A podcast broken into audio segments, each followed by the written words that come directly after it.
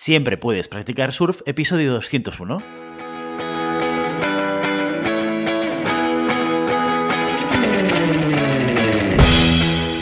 Bienvenido y bienvenida a Siempre puedes practicar surf, el podcast diario sobre recursos humanos.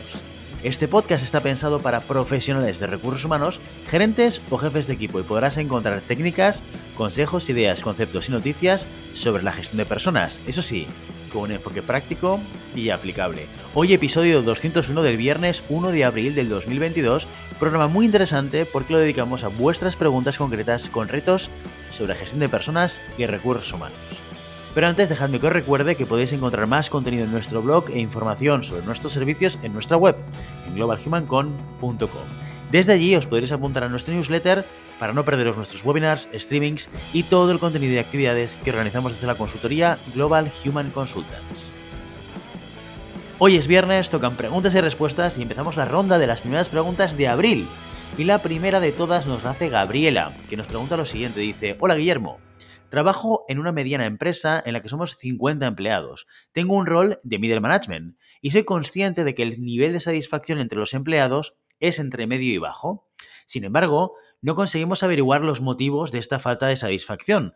Nos cuesta comunicarnos con los empleados. ¿Alguna sugerencia que pueda compartir con los directivos para mejorar esta situación? Hemos intentado todo lo que hemos encontrado por Google, pero nada parece funcionar. Muchas gracias. Pues Gabriela, primero de todo, muchísimas gracias por escribirnos esta pregunta. Lo primero que te diré es que si habéis hecho e intentado todo lo que has encontrado en Google, no sé si voy a ser capaz de contarte cosas que Google no te haya contado. ¿eh? Pero bueno, vamos a partir de la base de, de, que quizás algún elemento que te diga sea diferente de lo que te puedas encontrar en Google, donde vas a encontrar mucho contenido y mucha información y muchas ideas también. Si el problema, tal y como comentas, es una cuestión de comunicación, porque dices que cuesta comunicarse con los empleados, eso ya es un elemento, mm, digamos, de, síntoma de que algo está sucediendo. La pregunta que deberíamos estar intentando responder es por qué nos cuesta comunicarnos con los empleados, porque esta es la base de todo. Si hay insatisfacción y no sabemos por qué, y cuando intentamos comunicarnos no somos capaces de hacerlo o nos cuesta, esta es la barrera que hay que romper, porque nunca podremos actuar sobre la satisfacción de un equipo o de una persona sin entender qué es lo que pasa en, ese, en esa parte de la mesa o en esa parte del equipo o en esa persona en concreto. Con lo cual nos tenemos que preguntar e intentar desbloquear el problema de la comunicación con los empleados. Pueden ser muchas razones ¿eh? por las cuales eh, nos cueste comunicarnos, porque no haya una cultura de la comunicación abierta y transparente. Podría ser porque la cultura de la empresa no se ha enfocado en ello o no ha construido el entorno y el contexto adecuados para que la gente se siente libre para mm, comentar lo que consideren oportunos, ¿vale? Este podría ser una casuística. También es cierto que aunque construyamos esta cultura de la transparencia y de la comunicación, hay veces que hay personas que no se sienten cómodas explicando determinadas cosas, con lo cual también una alternativa, tengamos o no este problema de que nos cueste la comunicación, es poder plantear pues, eh, espacios o canales anónimos a través de los cuales la gente pueda explicar cosas, inquietudes, eh, dudas o, cualquier tipo de elemento que quieran compartir con nosotros, ¿vale? Este tipo de canales puede ser en formato, eh, o los hay, por ejemplo, a nivel de software, pues eh, canales que te permiten enviar mensajes anonimizados o incluso encuestas em, anónimas, ¿no? El, modelo más tradicional de la encuesta anónima de, cultura o de compromiso de empleados, que también te permite dar este contexto de anonimato, ¿vale? Ya sea de manera puntual o de manera recurrente a través de softwares de encuestas de pulso. Esta, es otra manera también de generar esa comunicación con los empleados, ¿vale? Este tipo de softwares hay muchos. Si queréis, mira, si os interesa esto, un día hacemos un monográfico y os explicamos diferentes alternativas y diferentes herramientas para poder hacerlo.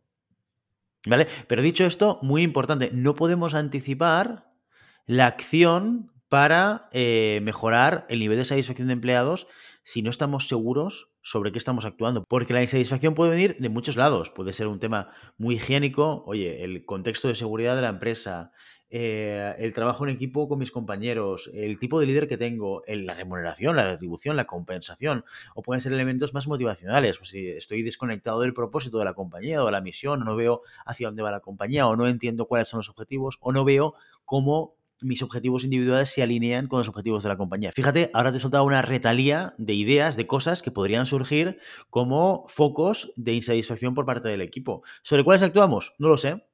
tengo que romper, como tú dices y como tú comentas en tu pregunta, la barrera de la comunicación. Así que si tenéis un problema de comunicación, entender el por qué, herramientas para poder hacerlo, una encuesta anónima, un canal anónimo para comunicarse, un focus group con personas específicas del equipo, ya sea a través del liderazgo o a través de la organización por parte de recursos humanos, ya sea apoyados por una consultora externa que os ayude a captar este tipo de feedback. Estas son alternativas que te permiten desbloquear el tema de la comunicación de los empleados. Y esto siempre antes de plantearte cualquier tipo de acción, porque si no, a lo mejor inviertes tiempo e inviertes dinero en cosas que no te van a servir. ¿De acuerdo? Así que, Gabriela, espero que, no sé si esto Google te lo habrá dicho, pero por lo menos, eh, si esto te sirve, pues eh, encantado de poder ayudarte. La siguiente pregunta nos la manda Erika y dice lo siguiente, dice, hola, para poner un poco de contexto a mi duda, empezaré diciendo que mi sueldo es superior a la media de alguien con mi perfil y experiencia en el sector en el que trabajo. Dicho esto, el otro día hablando con una compañera, no recuerdo cómo surgió el tema, pero me dijo cuánto cobraba. Lo cierto es que me sorprendió porque lleva en la empresa 10 años más que yo y además tiene un nivel de responsabilidad más alto que el mío y sin embargo nuestro sueldo es exactamente el mismo. Teniendo en cuenta su tiempo en la empresa, su expertise y su experiencia y su rango, creo que su sueldo debería ser mucho mayor. Mi pregunta es, ¿debería comentarle algo de mis impresiones? Ambas somos mujeres, así que no creo que sea una cuestión de brecha salarial. Muy enérica, oye, pues muchas gracias por compartir tu contexto y, tu pregunta. Pues una cuestión delicada. ¿Debería comentarle algo de mis impresiones? Erika, eres libre de comentar lo que tú consideres oportuno.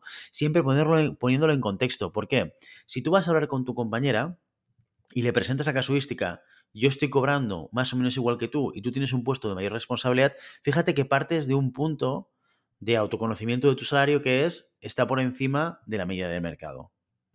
Ojo que esto no significa que el hecho de que tú estés por encima de la media de mercado, que podría ser dentro de una política retributiva, que alguien estuviese cobrando por desempeño, por contribución o por lo que fuese, por encima de la media de mercado, y luego tener una persona en un puesto superior que esté cobrando lo mismo muy parecido. ¿Por qué? Porque es una persona que acaba de promocionar por circunstancias concretas. Aquí me dices que lleva 10 años en el puesto, en, la empresa, no en el puesto, entonces no sé cuál, cuál es el grado de experiencia que esta persona tiene en esa posición. ¿Qué es lo que vas a generar? O sea, si yo me plantease y me pongo en tu lugar, ¿no? Y me preguntase, ¿esto se lo tengo que comentar, sí o no? Partiendo, insisto, desde la base y desde el punto de que eres libre de hacer lo que consideres oportuno, Erika, que al final es tu salario y tu opinión y tú la puedes trasladar desde el respeto siempre, evidentemente, pero lo puedes trasladar a quien quiera, ¿sí? Si yo me pongo en tus zapatos o en tu piel, me preguntaría cuál es la razón por la cual yo le explico esto y qué es lo que potencialmente puede suceder una vez yo se lo comunique, ¿vale? La razón por la cual yo lo puedo hacer, pues podría ser por un tema de ayudarla. Oye, mm, te doy un poco de contexto, te doy información. Ojo que a lo mejor esto es una cosa que tengas, tienes que hablar con tu jefe. También estoy provocando y, lo que estoy transmitiendo a esa persona es, a lo mejor estás mal pagada. ¿Sí? ¿Eso lo sabemos seguros? Bueno, como te reflexionaba antes, no lo sé. No, no me faltan variables para estar seguros de que esto es un problema de, de desviación salarial por parte de tu compañera que no lo sé, ¿sí? Pero vas a provocar esta inquietud en la otra persona y vas a provocar quizás que esta persona pues vaya a hablar con su jefe y reivindique un incremento retributivo y quizás te, pasa, te faltan piezas del puzzle para poder entender si realmente esta persona debería tener un salario superior o no. Te faltan piezas del puzzle, ¿sí? Así que yo lo que intentaría es dentro, e insisto, por tercera vez, dentro del contexto de que tú puedes explicar lo que quieras, que sepas que lo que tú estás contando y la conclusión a la que tú llegas es una conclusión eh, sobre la cual te faltan piezas, o por lo menos a mí me faltan, en base a lo que tú me cuentas, y que a partir de aquí pues vas a generar una serie de sensaciones y emociones en una tercera persona y probablemente estés empujando a que la otra persona haga una serie de cosas que van a probablemente llevar pues, a unas conversaciones dentro de la empresa. Simplemente, mi reflexión, Erika, en este caso es que antes de hacer cualquier cosa, hagas estos escenarios futuros para plantearte si estos son escenarios en los cuales tú te sentirías cómoda y crees que son cosas que, oye, pues no, no, no, si justo lo que quiero es que ella se reivindique, vaya a su jefe, o quiero ayudarla, o por lo menos darle una información para que ella lo haga, ningún problema, perfecto, ¿vale? Porque esto es potencialmente lo que puedo provocar. Ojo que no sea, no, no, yo solamente quería comentarle y compartirle y tal. Pues ojo que podrías provocar esto, ¿sí? Así que, Erika, bueno, dentro de lo que tú consideres oportuno, ahí, sobre todo teniendo en cuenta que tu conclusión probablemente le falten piezas para realmente llegar a eh, pasar de tener la sensación de que el sueldo de tu compañera debería ser mucho mayor a tener la certeza de que hay una desviación de su salario con respecto a la responsabilidad que está ocupando. Y por último, nos vamos con la pregunta de Guillem, que nos dice lo siguiente. Dice, buenas, actualmente estoy como becario en función de asistente de recursos humanos en una pyme. Y hace poco fui testigo en una reunión entre mi manager y una empleada en la que básicamente la chica fue despedida. Ella preguntó quién tomó la decisión de despedirla y mi jefe simplemente se limitó a decir que las órdenes venían de arriba. Ella preguntó, ¿de arriba quién? Vamos, que quería saber de quién fue la decisión exactamente para hablar con esa persona personalmente. Fue una situación bastante violenta y hostil. ¿Cuál crees que es la mejor manera de responder a las demandas de un empleado que te pregunta quién tomó la decisión de despedirme? Muchas gracias. Muy bien, Guillermo. Oye, pues mira, esta situación se da en muchas empresas y, en, muchos, en muchas organizaciones y equipos. Y eh, eh, el elemento, desde mi punto de vista, que no está bien gestionado en una situación como la que me comentas, es el cómo se genera el despido. Yo siempre he defendido, y esa es mi opinión, y habrá gente que no esté de acuerdo, pero siempre he defendido que recursos humanos no puede despedir a la gente. No puedes enviar a tu jefe de recursos humanos, esto hace 40 años funcionaba así, ah, yo tengo un jefe de recursos humanos que es el que cuando hay un conflicto se mete, que es el que cuando hay que despedir despide, que es el que cuando hay que sancionar sanciona. Pues esto que te lleva a una disfunción que te puede llevar a provocar situaciones como esta. ¿Por qué? Porque recursos humanos, los profesionales de recursos humanos, no decidimos despedir a la gente.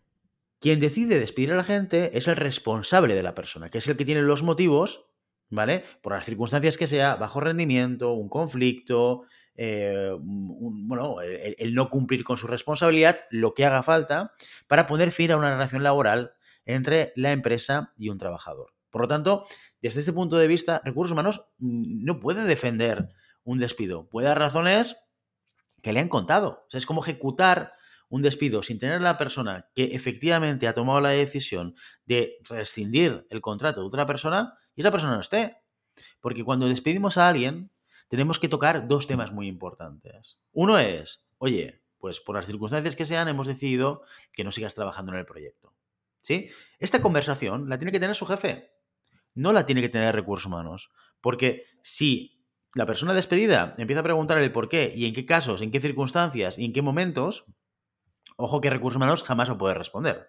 Todo se ha dicho que hay que redirigir este tipo de preguntas. Pero bueno, esto, mira, si queréis hacemos un caso de despido o un monográfico para ver diferentes maneras de poder gestionarlo. En cualquier caso, la persona que tiene que primero iniciar esa conversación y explicar las razones que llevan a la organización a prescindir de alguien es el jefe. No, tiene que ser recursos humanos porque se dan circunstancias como estas. ¿Quién lo ha decidido? El de arriba. ¿Quién de arriba? Ah, pues no lo sé, el de la planta 5, ¿no?